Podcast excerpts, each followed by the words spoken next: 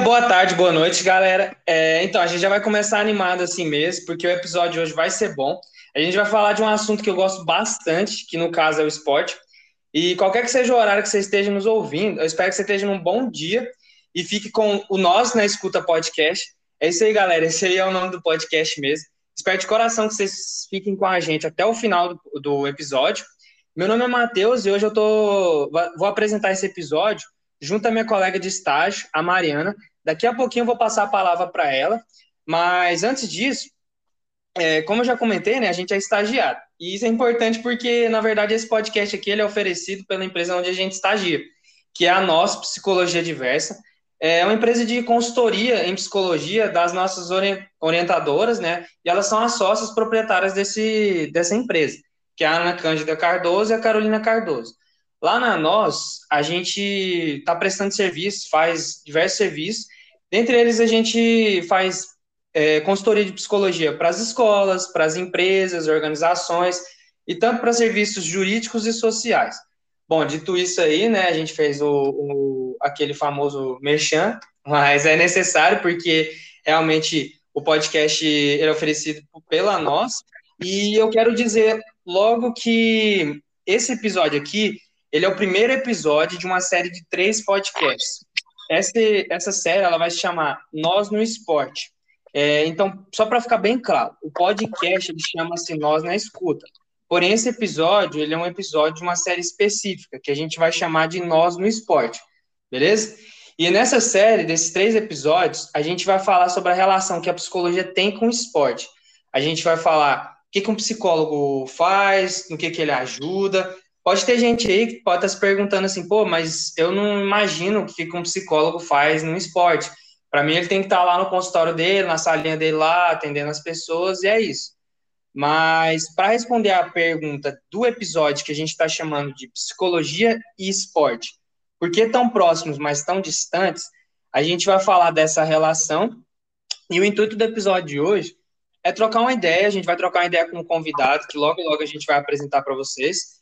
É, mas a gente é trocar uma ideia mesmo sobre assuntos gerais e cotidianos mesmo, com o olhar da psicologia, porque a gente estuda psicologia e a gente vai trazer um conhecimento científico, porém, de uma forma descontraída mesmo, falando desses assuntos cotidianos.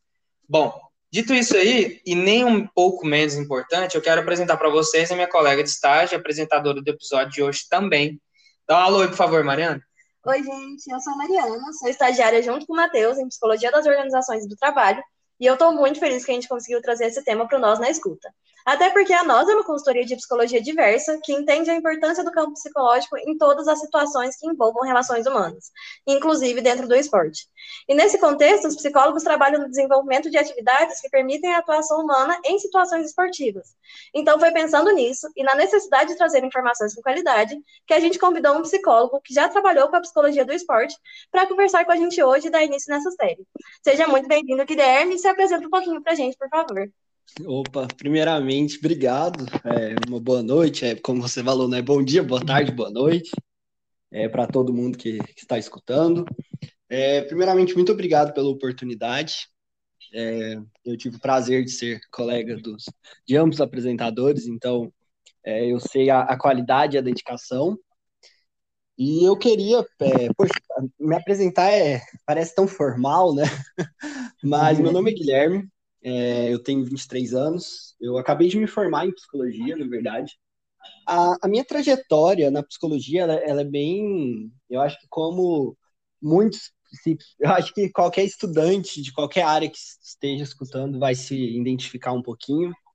Eu, logo cedo, no segundo período, eu comecei na área acadêmica, eu comecei pesquisando sobre é, violência, é, percepções de estudantes sobre violência policial, e eu estudei isso por bastante tempo, até que eu me deparei. Eu sempre gostei muito de esporte, eu sempre fui uma pessoa apaixonada, né? Eu acho que isso é, isso é bom frisar. É, eu sempre fui muito apaixonado por tênis, principalmente por tênis e futebol, e por jogos eletrônicos de forma geral. É, já tive vontade de ser jogador profissional, mas infelizmente eu tenho consciência, então eu sabia que eu nunca tive habilidade para isso. É, acontece. Tem outras é. pessoas também que passam por isso aí. Exatamente. Então, infelizmente, eu, eu, sabia que eu nunca ia conseguir ser. E eu sempre gostei muito de esporte, mas eu nunca tinha parado para pensar sobre psicologia e esporte, né? Até mesmo porque não é algo que é muito difundido durante a graduação.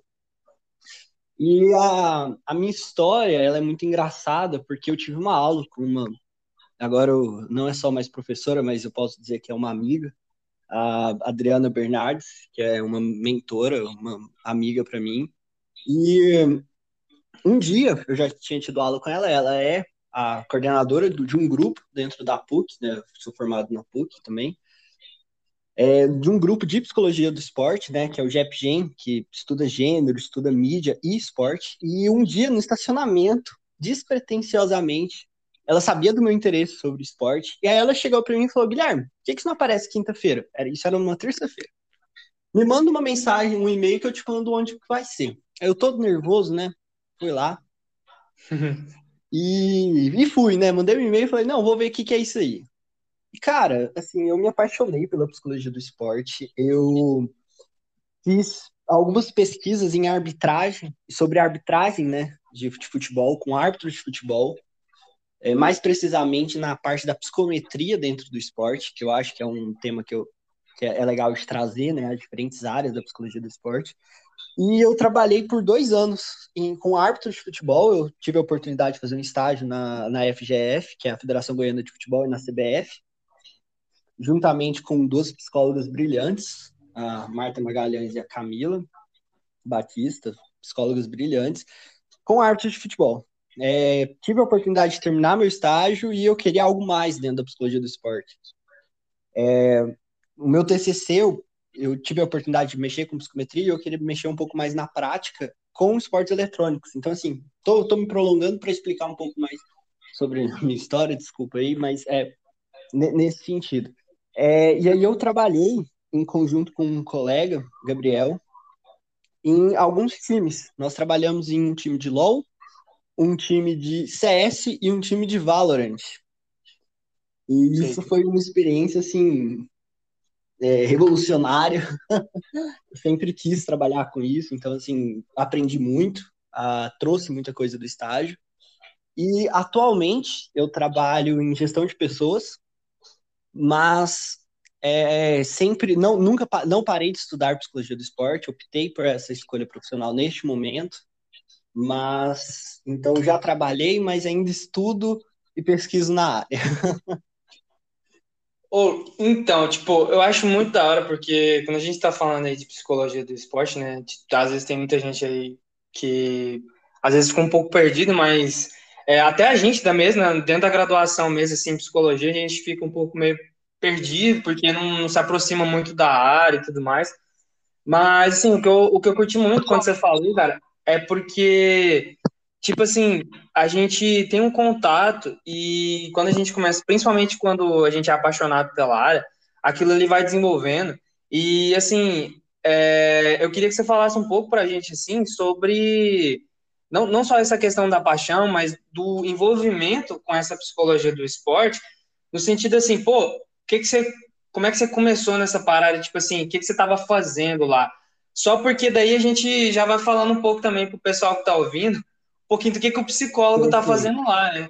É, porque, tipo assim, eu mesmo, inclusive, pô, quando eu comecei a ver, eu falei, velho, o que, que, eu, que, que eu faço num contexto desse, sabe? Tipo uhum. assim, se eu sou psicólogo, o que, que a gente faz lá, tá ligado? Hum, eu, eu acho que isso... na faculdade, né? É, não é muito comum. Com certeza, eu acho que essa é uma pergunta muito legal, Matheus. É, porque o que, que acontece? É, eu tive a mesma dúvida que você teve há dois anos atrás. Nossa, já faz já fazem três anos, na verdade. Nossa, o tempo passa rápido.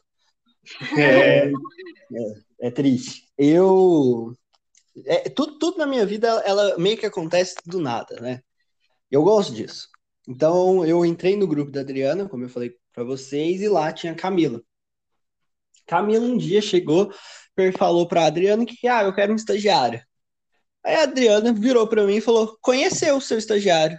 Aí ela falou: "Você topa?" Eu falei: "Cara, eu não sei o que que ela faz, eu não sei de onde ela é, mas eu topo." é... E é isso. E eu lembro, ela depois ela foi me explicar, né? Depois eu pedi para ela me explicar. E, e, o mais doido é que é, isso foi em dezembro, e aí ela me chamou para começar o estágio dela, com ela em janeiro. Então foi antes até, antes até da, da volta das aulas. E aí eu, eu lembro que eu tava. Ela me falou, não, me manda uma mensagem no WhatsApp, pra, porque aí eu te explico, né? Que ia ter uma concentração dos árbitros. Eu, ok, né? Sei o que é isso, mas tudo bem. E eu mandei mensagem nervoso, tímido, né? Putz, e agora? Como que eu vou falar? Aí ela falou: não, vem, vem em tal lugar, tal dia, tal hora, que eu te explico tudo. Aí eu cheguei lá, era num hotel, aqui em Goiânia. E eu cheguei lá e ela, ela me explicou que nós éramos os facilitadores do processo e que aquilo lá era concentração dos árbitros para o começo do campeonato goiano, porque eu trabalhei na UFF, que é a Federação Goiana de Futebol. Então, o que acontece? É que muita gente não sabe. Antes do campeonato goiano, os árbitros se reúnem juntos para discutir regra, para discutir, para treinar juntos, para fazer toda essa questão preparatória, né? E assim, uhum. pra ser sincero com vocês, eu fiquei me questionando, tipo, o que, que eu vou fazer aqui? né? né? Que, que eu vou fazer aqui? E aí a Camila me explicou que nós trabalhamos dentro da arbitragem, eu vou falar isso da arbitragem, mas é, eu vou tra sempre trazendo para todos os esportes. A gente sempre tem que considerar o atleta, antes de tudo, como ser humano, e que tem algumas esferas. Então, nós temos a física, a técnica e a mental. O nosso trabalho sempre vai ser no aspecto mental. Lembrando que o aspecto mental ele enquadra toda humanidade desse atleta. Então, como ele está, como ele vai estar, mas também enquadra todos os princípios cognitivos e psicológicos. Pô, a atenção e concentração, é, to, toda a questão de ansiedade, é, toda a questão de tomada de decisão. Então, todos esses princípios nós trabalhamos em cima. Como? Nós elaboramos atividades e nós literalmente explicamos sobre esses princípios. É, como que a gente faz isso? É, então, nós temos o trabalho teórico, que é em sala de aula, toda essa. É, é, realmente é, é, é, uma, é canseiro, mas é muito massa. Explicação, é, né? Assim, tipo de, de explicar para a galera lá como é que funciona, né? É, exatamente, como funciona. Então a gente hum. tem, tipo, o pessoal explicando as regras, mostram é, vídeo mostrando, tipo, é um trem muito bem feito, mas aí nós temos a área de, no campo. E é, é aí que a gente entra. Nós elaboramos algumas atividades com um escopo científico para estimular algumas áreas e algumas habilidades que podem ser trabalhadas. Um equívoco muito grande, e que eu acho que isso é muito importante da gente falar, é que algumas pessoas acreditam que todos os, os a, as qualidades cognitivas que um atleta tem, ele já nasceu com elas. Isso não é verdade. É, é, muito importante entender que tanto habilidades físicas, técnicas e mentais, elas podem, e cognitivas, elas podem ser trabalhadas. Então, tomada de decisão é, pode ser trabalhada. Oi? Eu acho doido, é porque é, é, um negócio que você falou eu acho que realmente procede muito. Tem muita gente que acha que, tipo assim, ah, o cara tem um dom de prestar atenção, Exatamente. ou sei lá, de ser engajado no, no, na parada que ele faz, na atividade que ele faz.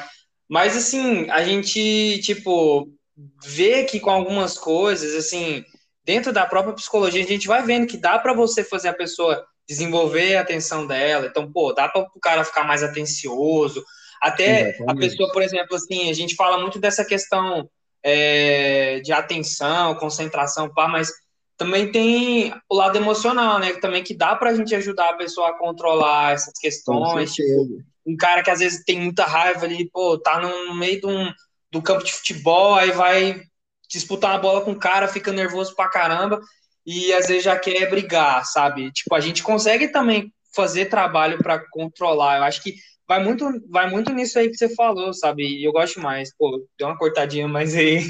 Não, assim, assim. que é um raciocínio que eu gosto, esse raciocínio é muito bom. Exatamente, como você falou, é uma, um bate-papo, né? E, é, e eu acho que, já pegando um gancho do que você falou, é, é importante também, porque não, redu não reduzirmos o trabalho do psicólogo do esporte em, é, é, em treinamento de habilidades cognitivas. Uhum. O, o nosso trabalho lá é com foco no atleta. Cara, e quando eu falo no foco no atleta, é chegar para ele e falar, cara, como que você tá? Você tá bem? O que que tá acontecendo? É, é você ter um olhar investigativo de saber que alguma coisa está acontecendo.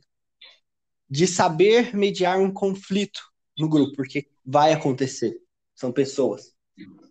Entendeu? Ainda mais quando são pessoas no esporte, muitas emoções são afloradas. Então, o que que, cara, o que que você faz sendo psicólogo dentro de um time, por exemplo? Você facilita os processos. Você foca no humano. Você ensina para a pessoa que a, o protagonista de todo aquele espetáculo é aquela pessoa. A voz dela tem que ser escutada. As demandas dela têm que serem, as demandas têm que ser escutadas. Uhum to, to, tudo isso é para humanizar o atleta. Levando é, pô, e faz sentido, né? cognitivo. Exatamente, entendeu? Então, assim, é, teve uma situação, cara, eu, eu gosto muito desse exemplo. É, nós estávamos com um time de CS, time jovem, todo mundo com seus 16 anos, e eles iam participar de um campeonato. E o campeonato estava marcado para 5 horas da tarde, tá bom? A gente se reuniu às quatro, fizemos todo toda a preparação antes, é, respiração diafragmática, é, trabalho de concentração, trabalho de tomada de decisão. Nós fizemos, nós fizemos o clima ficar tranquilo, porque isso faz parte do nosso trabalho também. É, pros cara, pro, pros, pro povo, tipo assim, para ele já entrar preparado, né? Na hora entrar de. Tipo, já entrar, assim, mais relaxado mesmo. Porque, pô, imagino também que deve ser, deve bater uma ansiedade bem forte, né? Tipo, antes da competição ali mesmo, do vamos ver, né? Ainda mais na cidade, né? Um monte de adolescente. É. Exatamente. Pensa só. Então, assim, pô, deixamos o clima tranquilo. Ok. Deu cinco horas, o pessoal do campeonato falou, ó, tá atrasado. Sem problema, continuamos conversando, continuamos deixando o clima. Deu seis e meia da tarde, pessoal falando que a previsão era que o jogo deles ia acontecer nove horas da noite. Nossa. Aí, assim, cara, é, é, é uma situação complicada, porque ah, nós não estávamos falando de um time ultra profissional. Então, assim, era cada um na sua casa, é, cada um com seus pais, então às vezes não podia jogar tão tarde, era dia de semana. Então, assim, é. chegamos pro campeonato e falamos: olha, a gente não vai jogar 9 horas da noite. Aí, ok, colocaram a gente pro outro dia, 7 horas da noite. Fizemos o mesmo processo, seis horas, entramos lá, fizemos toda a preparação. Chegaram lá e eles falaram que ia atrasar mais pelo menos uma hora. Aí eu e o Gabriel, a gente chegou e falou, cara, vocês querem jogar esse campeonato? De verdade, a gente perguntou, vocês querem jogar? Porque vocês sabem que vocês não são obrigados a jogar. Porque o quem faz o espetáculo são vocês. Então vocês merecem respeito foi muito legal, porque por eles serem muito novos, quando a gente falou isso, parece assim, o olhinho deles até brilharam. Tipo, o olho brilhou. Tipo, cara, é verdade. Eu não quero jogar esse campeonato. Porque eles nos respeitaram. E eu acho que isso entra muito num, num princípio que nós somos essa. Nós temos essa responsabilidade de ajudar essas pessoas a verem, a observarem o valor delas. Muitas vezes os atletas se sujeitam a situações porque elas, eles esquecem que eles são quem faz o show. Eles merecem respeito. Eles não são máquinas que precisam performar 100% do tempo bem. Eles são pessoas. E principalmente quando trata desse negócio, né, cara, de, de tipo assim, o ambiente competitivo e profissional. Porque, assim, é, também, assim, a psicologia, ela vai é, até entrando um pouco nessa questão das áreas de atuação mesmo. É, pô, com a psicologia, do pouco que eu já vi, também já li também, é, a gente não está só no contexto do profissional, né? Que é tipo essa parte do alto rendimento. Então, tipo assim, e também tem que trazer isso, acho que eu acho que é legal tra trazer isso para quem está lá também no alto rendimento, né? Pô, ou você não é uma máquina, tipo, não é uma máquina de produzir resultados só não.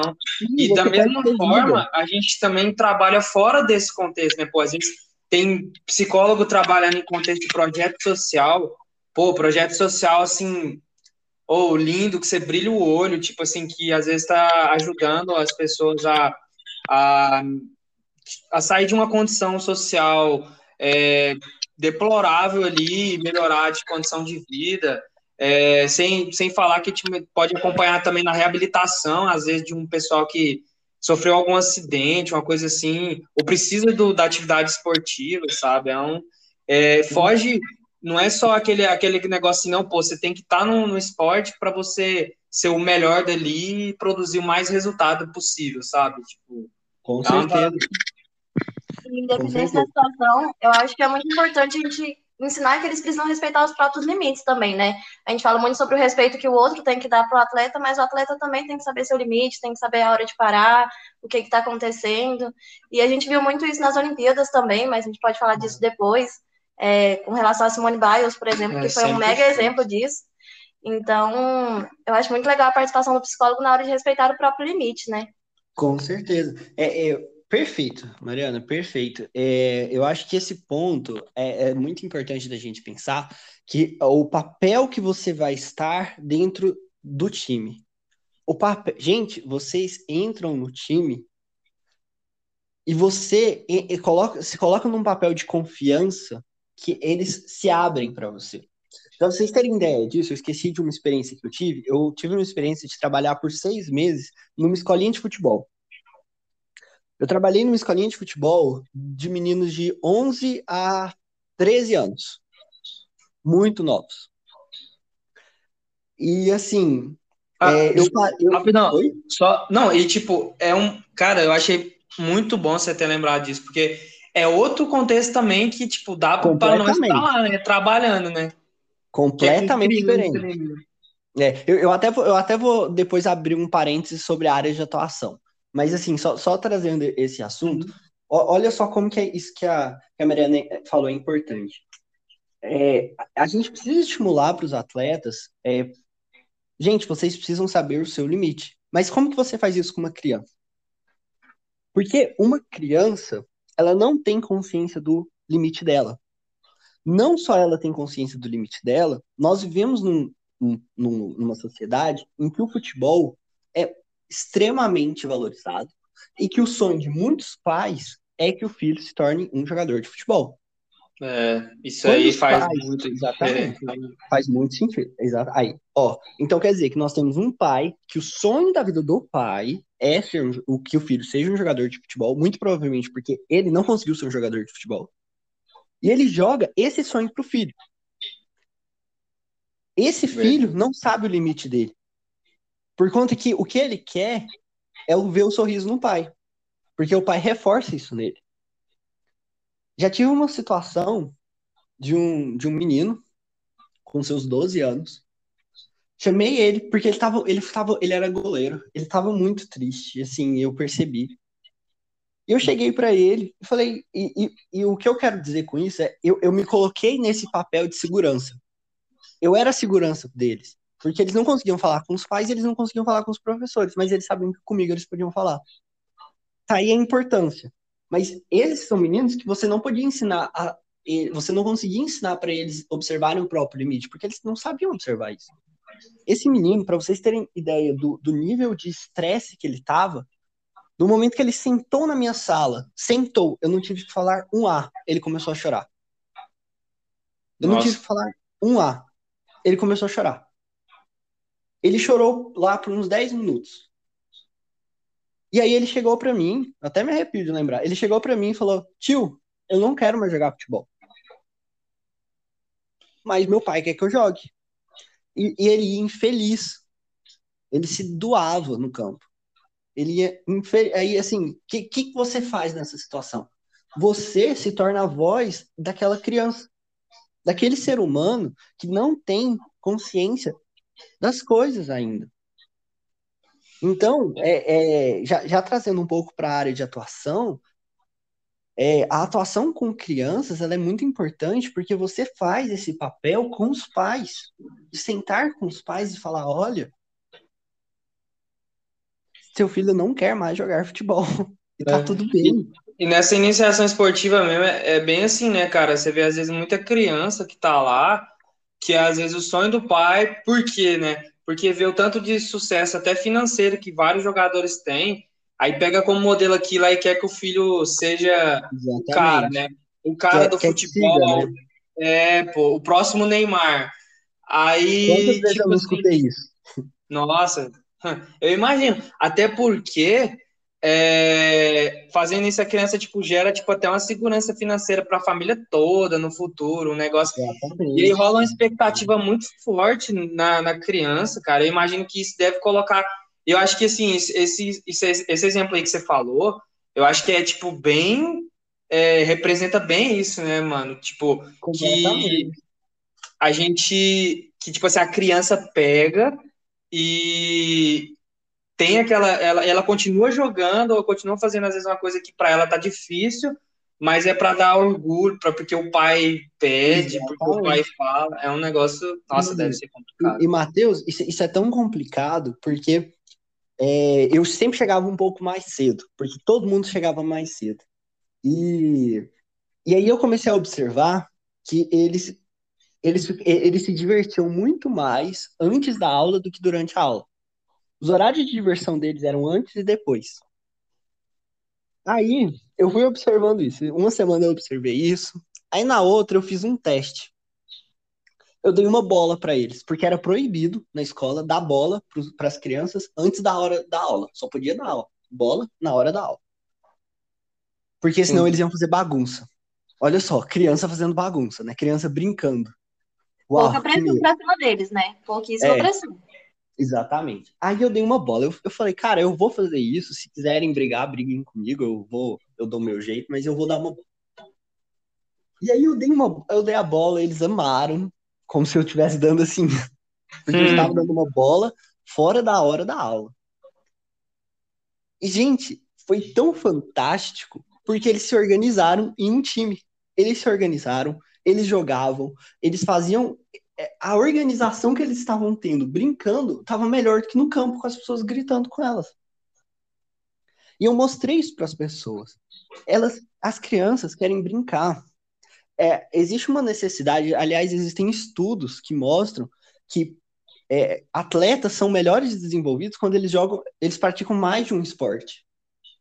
Existem estudos mostrando isso é, principalmente em muitos lugares do mundo, no Brasil é um exemplo disso, quando, principalmente com futebol, quando alguém, um pai quer que o filho seja jogador de futebol, um menino vai jogar futebol na escola, ele vai jogar futebol numa escolinha particular, ele vai jogar futebol na rua, ele vai assistir futebol, ele vai jogar futebol no videogame. É. Calma aí. É o futebol a vida inteira, cara calma aí. Aí agora eu pergunto pra você. Isso, olha, vamos, vamos ser sinceros. Tipo, a, a, maior chance é que esse menino não seja um jogador de futebol. É. E se ele não for? Ele tem a favor do futebol, né? Exatamente, se ele não for. E a frustração. Mas é esse, é, o que, que eu quero trazer com isso? Gente, nós, como, como psicólogos e psicólogas, no, nós temos a necessidade e a importância de estarmos nesses lugares para nós discutirmos isso. Porque aquelas pessoas, elas, elas gente, elas não estão fazendo aquilo lá por mal. Aqueles e por muitas das vezes ainda é chamado de chato, né, cara? Exatamente. Tipo assim, mas nós somos, lá, nós tá somos chatos.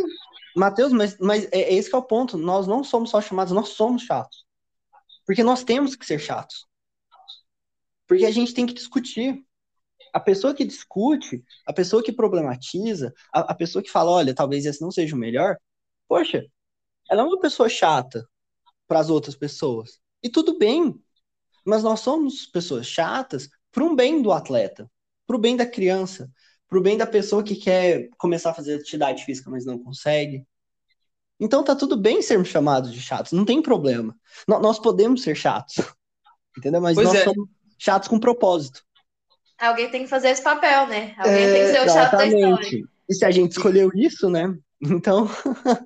e, cai, e, E cai no, no rolê da saúde, cara. Porque, assim, querendo ou não, quando a gente está fazendo isso, esse papel, a gente está falando de saúde, que é uma coisa que a gente passa anos estudando, né, na graduação, e mas a gente passa esses anos estudando para falar assim, ou oh, presta atenção no que o outro está te falando, que ele está demonstrando ali que é o que às vezes ele tá passando mal, ele tá dando, tipo, ele tá mostrando que ele já tá passando mal. Às vezes a criança começa a dar birra, ou então quando vai pro contexto adulto, às vezes o adulto começa a ter cabelo cair de ansiedade ali e tal. Que são, a gente tá mostrando, a pessoa tá mostrando, né, cara, que ela já tá, ela não tá legal com aquilo ali.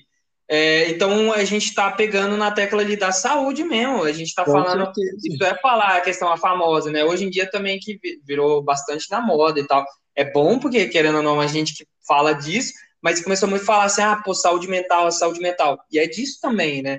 A Mari trouxe a, um pouquinho atrás falando da, da Simone Biles. E, cara, é, é, deve ser uma pressão, ou não sei, obviamente, não sou atleta olímpico, mas deve ser muito é, pesada, cara. Deve ser muito pesada a pressão ali para você conseguir um resultado ali.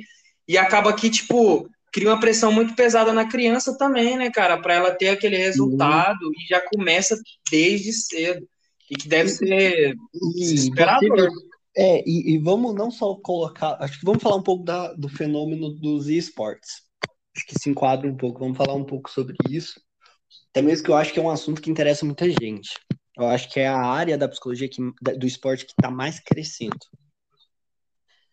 É, aquelas, aqueles atletas de esportes eletrônicos, cara, olha, é, eu, eu ia xingar aqui, mas eu não sei qual é a política de xingamento no podcast. não, não, é só falar. Não, tipo assim, o que, que é. De preferência não, mas pode. É. Do que sentido você tá falando? Não, eu, eu, ia, eu ia assim, atleta.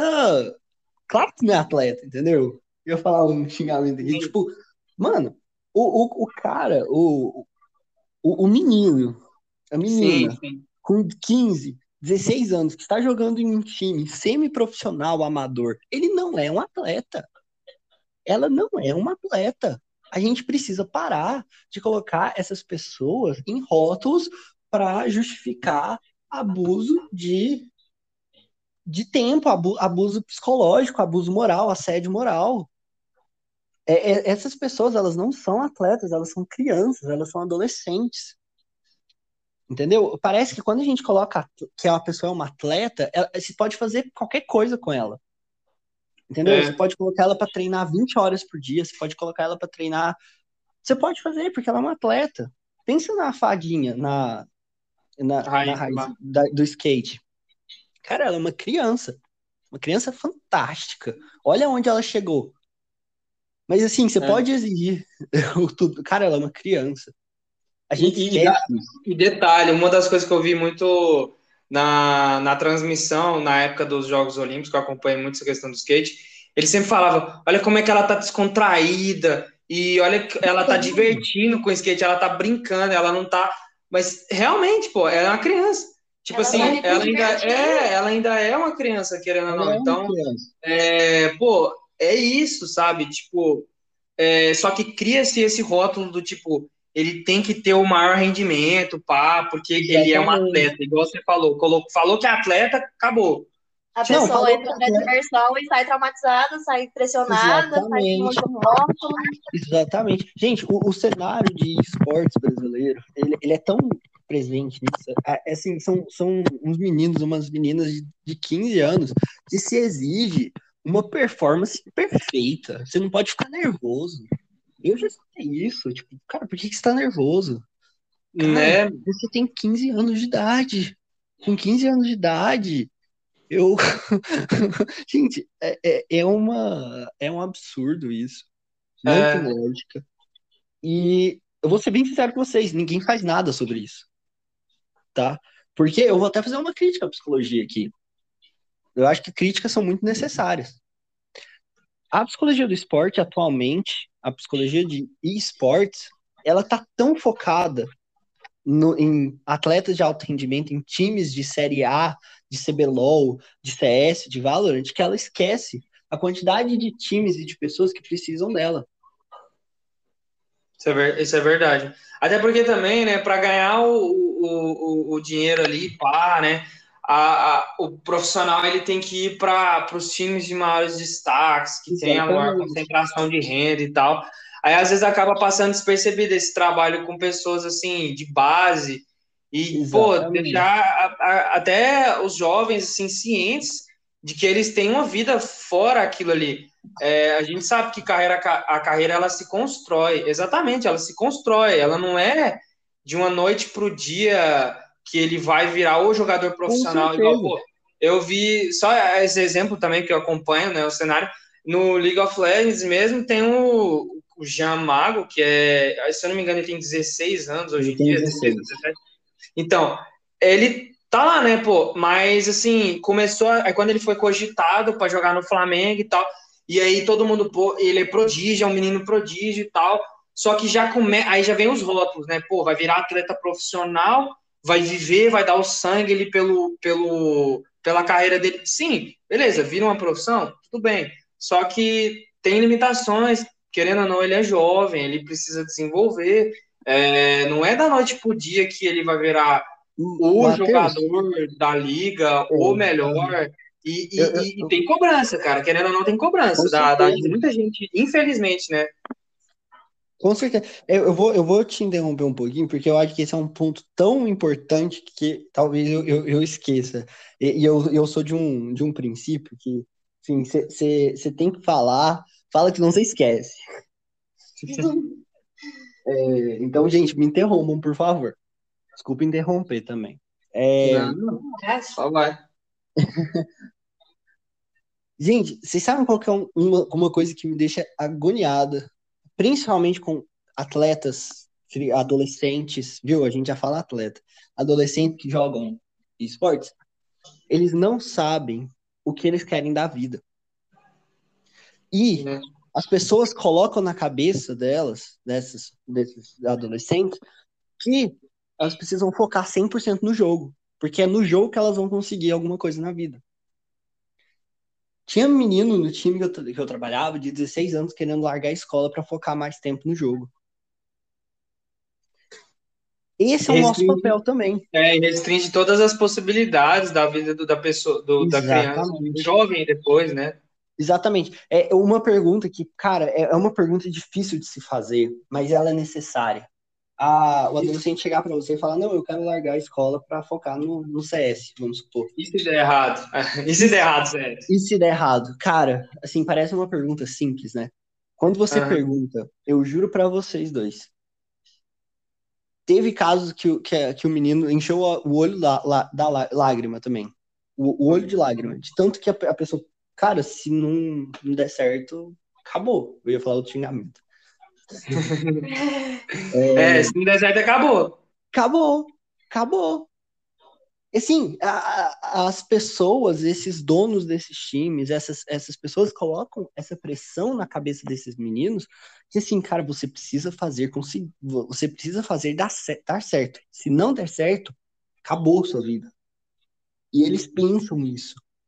E eu não tô falando isso só de menino de esportes, eu tô falando de adolescente e criança de futebol também. O tanto que existe uma iniciativa que eu acho que a gente tem que valorizar também de, dos times grandes, só dos times grandes, de alguns times grandes, que agora, para criança e adolescente jogar, ele precisa ter média na escola. Eu instituí é. isso na, na, escolinha que eu, que eu trabalhava, que para os meninos jogarem campeonato, eles precisavam estar com uma média 7. Sabe o que, que aconteceu? Eles começaram a estudar. É, sim. Eles começaram a estudar. Aí um descobriu porque... que gostava de ciências, um descobriu que gostava de matemática. Aí um, um deles chegava, adorava ele, ele era, ele era engraçadinho demais. Ele chegava para mim, tio, me faz uma pergunta de, de tabuada. Porque ele começou a estudar tabuada, porque ele nunca tinha estudado. Aí todo treino ele pedia para eu fazer uma, uma pergunta de tabuada para ele. Não, e detalhe, é uma coisa que, tipo, muita gente. É porque meio que começa numa confusão. Porque, assim, pô, quando a criança tá lá jogando futebol, por exemplo, ele joga a bola a primeira vez, aquilo é uma diversão, uma forma de entretenimento, de desenvolver ali. Aí o, o próprio futebol, o próprio basquete, tênis, seja que esporte que for, ele vai levar aquilo como início de diversão, uma diversão mesmo, assim, que ele começa de pequeno. Aí depois aquilo vai virar uma coisa mais séria, por assim dizer. E do mesmo processo que aquilo pode virar a profissão da pessoa e, consequentemente, por exemplo, o esporte ficar uma coisa ruim para ela, por exemplo, pô, o, o futebol que quando eu era criança, sei lá, cinco anos atrás, três anos atrás, era uma coisa muito boa, agora tá dando um peso nas minhas costas, sabe? Tá um trem estranho, é, justamente por causa dessa exigência, desse, de todos esses rótulos que a gente fala de, de alto desempenho, é, e assim, sendo que na verdade não necessariamente eu, eu acho que não precisava ser assim, né, mano? Não, não, não precisava. É, aliás, o contrário. É, é, é muito duro. Eu, eu digo que é duro porque é realmente difícil você às vezes chegar para um, um menino desse e falar: olha, você precisa estudar. Você precisa. Você precisa estudar, você precisa buscar outras coisas. Aí, ah, porque você vai dar errado? Não é isso.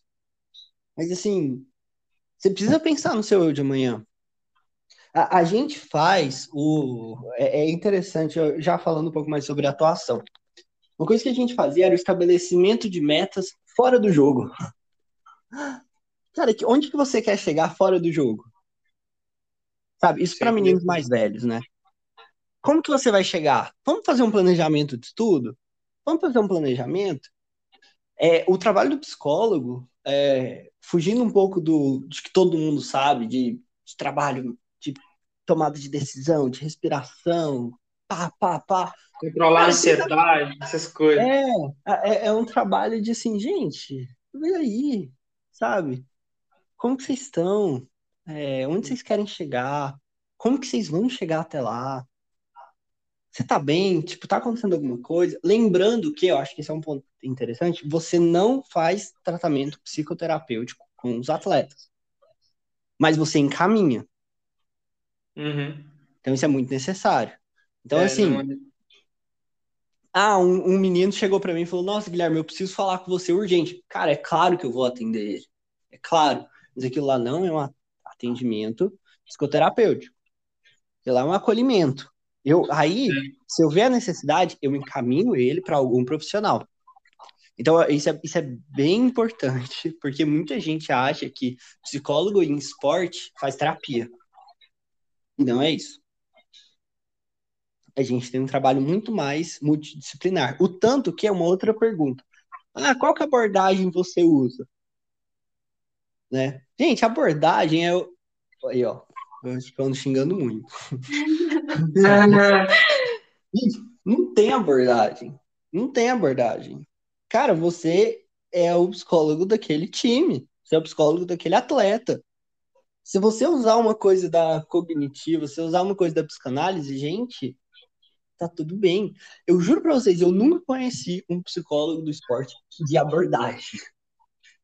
Eu, claro que eles têm as suas abordagens pessoais, mas assim, eu nunca vi um psicólogo do esporte não usar alguma, alguma técnica, alguma estratégia por ser de uma abordagem diferente. Então, acho que isso é muito importante também de frisar, porque principalmente dentro do dentro da graduação de psicologia, né, muitas vezes a gente se, se fecha em casinhas, tipo Hogwarts, né? É, um é a casinha da psicanálise, um outro é da, da comportamental, pô. E assim, vira essas casinhas assim de Hogwarts. Pena que não tem uma, tra... uma taça tribucho, né? Então, se bem que tem, né? Quase que tem, né? Um inter... Se você fizer um interpsi, tem. É, uma não conversa com a outra também. É, assim, é... Mas na prática, a técnica que melhor servir ali não interessa a abordagem, não interessa de onde vem. Gente, Se ela estiver sendo útil, e é isso, acabou. Se você pega, tem, tem livros clássicos, né? De psicologia do esporte. É, todos esses livros clássicos, você pega, assim, não vai aparecer. Gente, agora é a parte da psicanálise, tá? Agora é a parte da, da TCC. É. Gente, não, não é assim. Vamos lá, sabe? Vamos, vamos conversar um pouquinho, um pouquinho mais. E assim, não. só trazer. Oi? Não, não, pode falar. É, eu, eu ia só porque, assim, eu comecei para falar sobre as áreas de atuação e nunca falei, né? Então, assim, só para concluir um pouco do, das áreas de atuação, mas Guilherme, eu quero começar em psicologia do esporte, o que, que você pode fazer? Olha, eu vou ser bem sincero, a resposta é tudo, sabe? Você pode fazer tudo. É, você pode trabalhar na área acadêmica, que é fantástico. A quantidade de estudos que nós temos em psicologia do esporte é tão abrangente. O Matheus, propriamente, fez um estudo fantástico de futebol feminino. Eu fiz de psicometria. Nós temos colegas que fizeram sobre narradores de futebol. Não, e rapidinho, foi mal de cortar. É só porque, assim, uma coisa que eu acho muito da hora de falar sobre essa questão de psicometria eu acho que é uma visão muito tradicional e que ainda acho que muita gente tem isso da psicologia, porque acho que a psicologia é estar tá dentro do consultório, né, fazendo ali a, a clínica com, com a pessoa, ou então é aplicar teste, né, porque acho que é tipo assim, a maior parte do, do, do, do que acontece no, no, dia a dia, por exemplo, a pessoa vai tirar a carteira, ela vai pro Detran lá, aí lá ela tem um teste psicológico. Ou quando ela vai pro, pro para é, tentar tendo um problema de relação, ah, não, procura um psicólogo, vai lá, vai, vai se tratar lá, que é o que? A clínica. Então, assim, só que, na verdade, assim, essa questão que você falou, psicometria, eu acho interessante, porque, na verdade, a psicometria, tipo assim, a gente está falando de, de desenvolvimento, de, de, de instrumentos, escala, teste, para avaliar Sim. determinadas questões, né, psicológicas, é, só que eu acho legal, só, só antes de, de, de você falar disso, que eu quero muito escutar mesmo, é, antigamente, né, tipo, lá atrás, assim mesmo, a história da psicologia e do esporte no Brasil, ela já tinha começado mais ou menos ali na década de 30, né? Tipo assim, já tinha estudos sobre psicologia aqui no Brasil, mas muito era feito pela educação física, né? Sim. E, na, e muito, inclusive, assim, a psicologia, ela desenvolveu nesse contexto e, tipo assim, o povo achando que era o quê? Era só aplicar teste. Por quê? Porque o início dela, inclusive chamava João Carvalhais, passando, é, inclusive, é, esse nome, galera, mas, tipo assim, ele foi o primeiro, assim, maior, de maior destaque que teve, mas ele não foi o, o primeiro a ter estudo em psicologia, mas ele que popularizou porque ele aplicou testes na, na, no, na seleção brasileira de futebol na década de 50, e aí ele ficou conhecidão. Aí o povo achava que psicologia do esporte era aplicar teste e ver quem que era melhor, né? Tipo, pra, pô, você não serve para ser jogador, não, cara. Você sai do time aqui porque você não tem habilidade para isso, não. Cara, que, que coisa boa que você trouxe esse ponto, na verdade. É, a, a... Eu sei que tem. Não, eu, só assim, eu sei que trabalhou com isso, você pode muito bem falar, né? Porque você fez, trabalhou Sim. nessa área. É, é, cara, é, isso eu acho Poxa, ainda bem que você trouxe esse ponto, né? O que, que é a psicometria dentro da psicologia do esporte? A, a psicometria é, é o que os treinadores, é o que os técnicos, é o que os donos dos times precisam para se sentir mais seguros.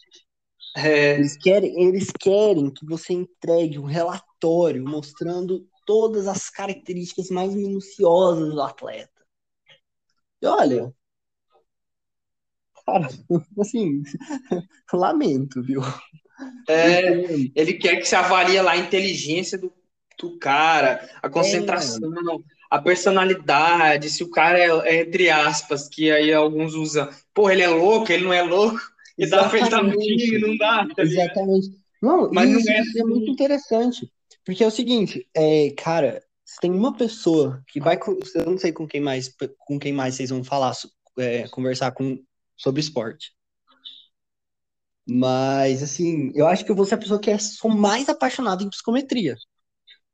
É, é, difícil achar uma pessoa mais apaixonada que eu em psicometria. Mas, ao mesmo tempo, eu sou a pessoa que mais critica a psicometria. É... Eu sou. Eu, eu, cara, eu, no meu TCC, eu fiz a validação transcultural de uma escala americana no Brasil de árbitro de futebol. No, na última frase do meu TCC, eu escrevi mas que essa escala ela não pode ser determinante para o atleta. E é isso. É, infelizmente, é, dentro de uma estrutura cultural da, da psicometria, existe muito uma, uma, uma significação que o atleta é isso porque ele tirou tal nota. É verdade. isso não pode acontecer. Gente, é tipo, é o tradicionalzão, né? Ô, oh, mede o QI do cara aí, mede o QI dele aí, pra Exatamente. ver se ele dá ou não. E assim, é, a, mas, Guilherme, a psicometria é necessária? Sim. A psicometria é importante? Demais. Sem a psicometria, a gente teria muito, muito menos trabalho? Com certeza. Por quê? Porque a, psicometria, ela é uma amiga. A uhum. psicometria, ela tem que ser um complemento. A psicometria, ela tá lá para eu pegar, por exemplo, ah, o Matheus e a Mariana, eles tiraram tal nota em tal teste. Interessante, porque no dia a dia, eles são desse desse jeito. Poxa, tem que investigar isso. Pá. A cabeça explodiu. Entendeu? Não, é, eu, é, gente, é isso. É, é você ter na psicometria a possibilidade de uma maior investigação de coisas que às vezes você não consegue ver, de contrapontos, de confirmações. Você, opa, o que, que tem ali? Então, existe ainda muito esse negócio de, ah, gente, qualquer pessoa que estiver escutando isso, que tiver, vai começar a trabalhar num time, independente da área, eu te dou duas certezas o dono, a dona desse time vai chegar para você e falar como que, você vai aplicar nos testes, no, nos atletas. Mais uma vez a necessidade é. de colocar pessoas em caixinhas, né? Mais exatamente, exatamente. Ai, o que, que você vai aplicar nos atletas? Ai, é, você pode falar para mim qual atleta é bom, qual atleta é ruim? Gente, eu dou é. certeza.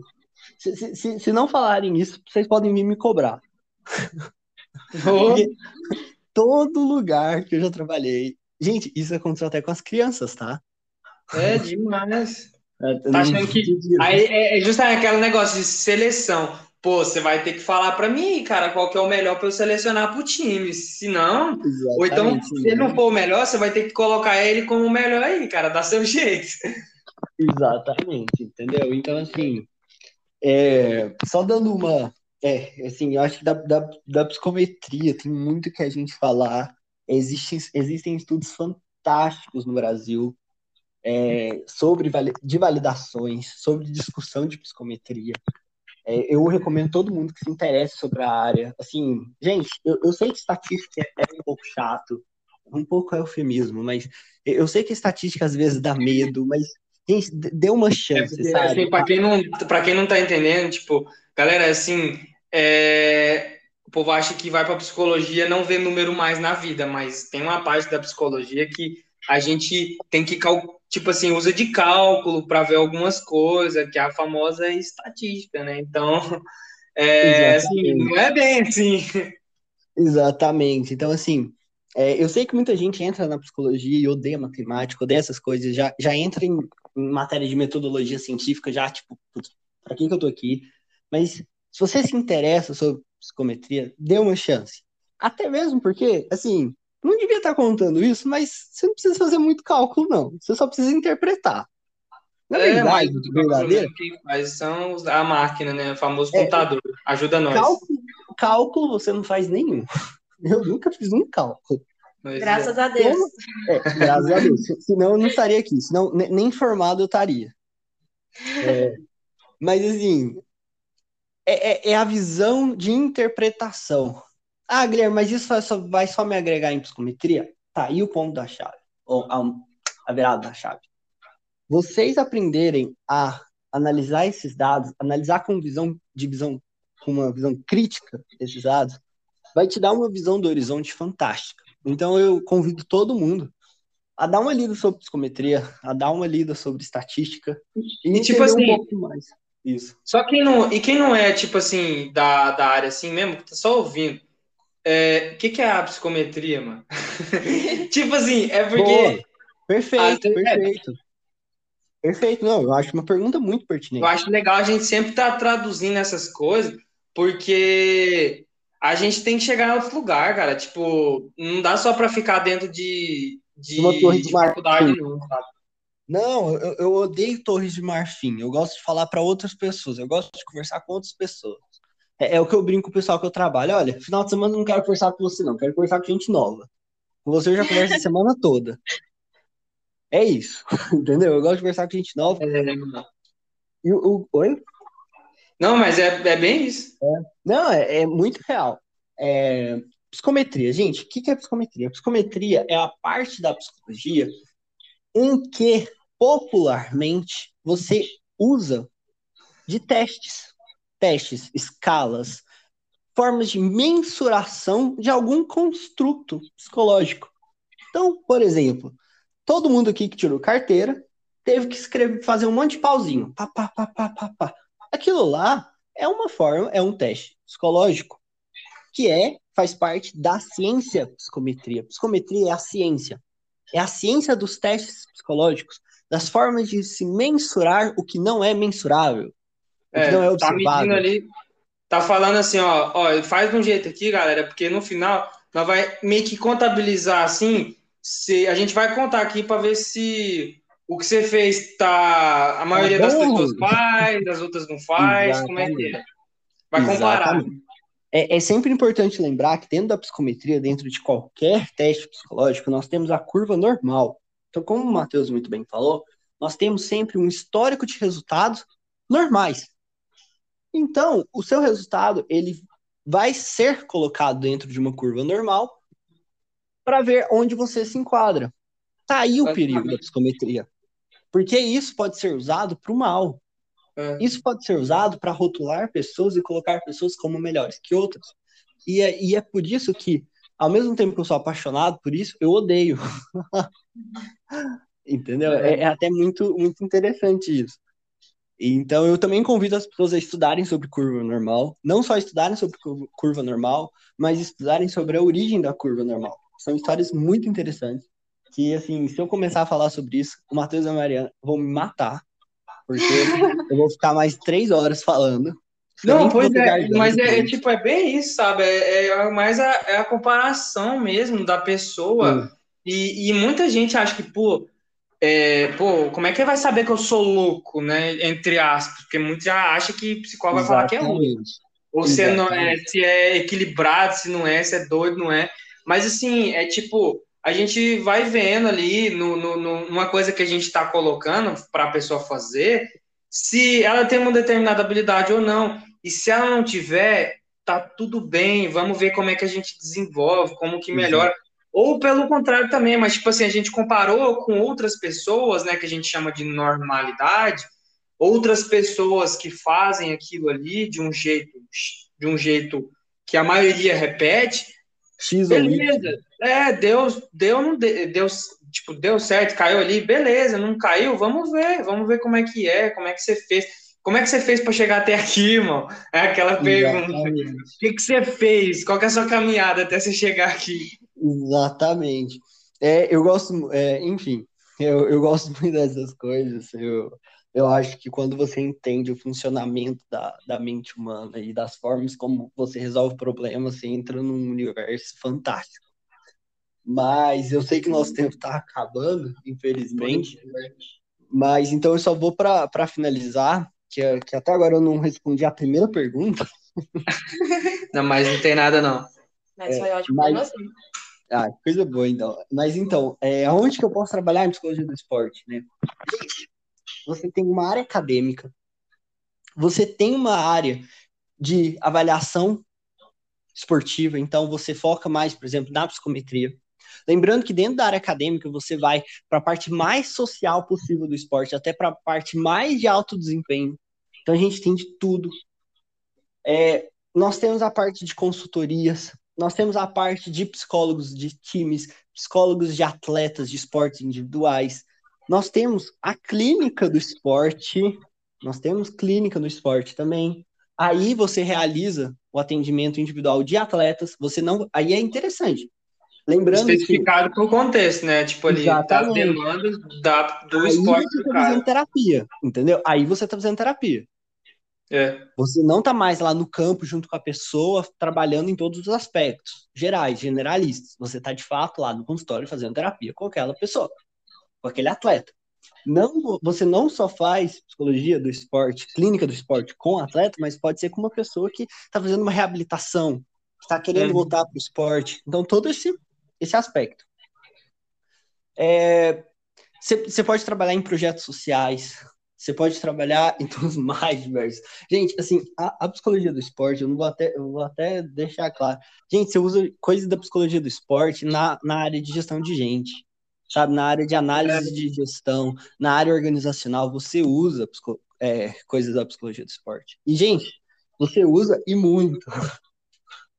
Tá. Ali na, numa academia, num esportezinho de cotidiano ali, que às vezes pessoa acompanhamento de pessoas fazendo atividade física, como que aquilo ali está ajudando ela a, sei lá, se conhecer melhor, é o autoconhecimento, a melhorar Exatamente. a relação social dela com as outras pessoas, Perfeito. a ficar mais, digamos assim, ficar mais zen, ficar mais tranquila, abaixa a ansiedade. Então, assim, pô, ajuda em vários, dá para trabalhar com vários negócios.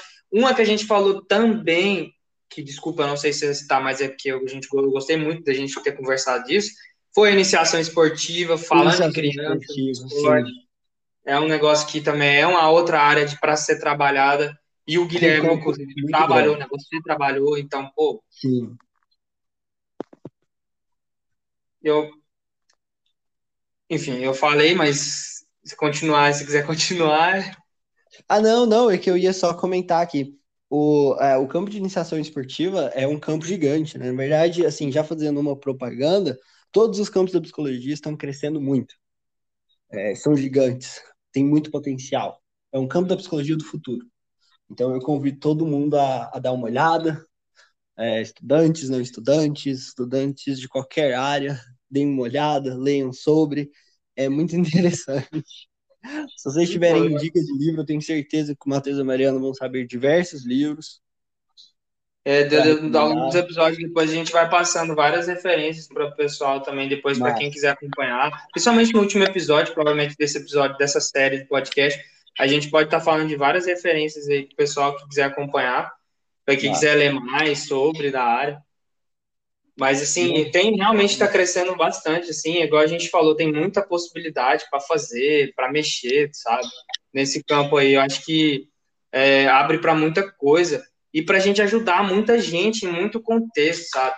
Porque essa é a ideia, né, principal, pô, ajudar as pessoas, assim, a, pô, sentir melhor fazendo aquilo ali, pô, tô, é, tô bem, tô gostando do que eu faço, não tô ansioso com isso, não tô nervoso. É, tipo assim, acho que é bem nesse sentido aí, sabe? Com certeza, com certeza. Com eu certeza. acho que, tipo assim, Gostei demais do papo, real, velho. Gostei demais de, de, do episódio de hoje, de trocar essa ideia. Eu acho que, tipo assim, a gente trouxe coisa muito importante, sabe? E eu acho que deu para falar um pouquinho mesmo, né? Justamente que tá distante, no sentido assim, tem muita gente que às vezes não sabe por que que como é que as duas se relacionam, a psicologia e o esporte, mas hoje a gente falou de muita coisa que aproxima os dois, sabe?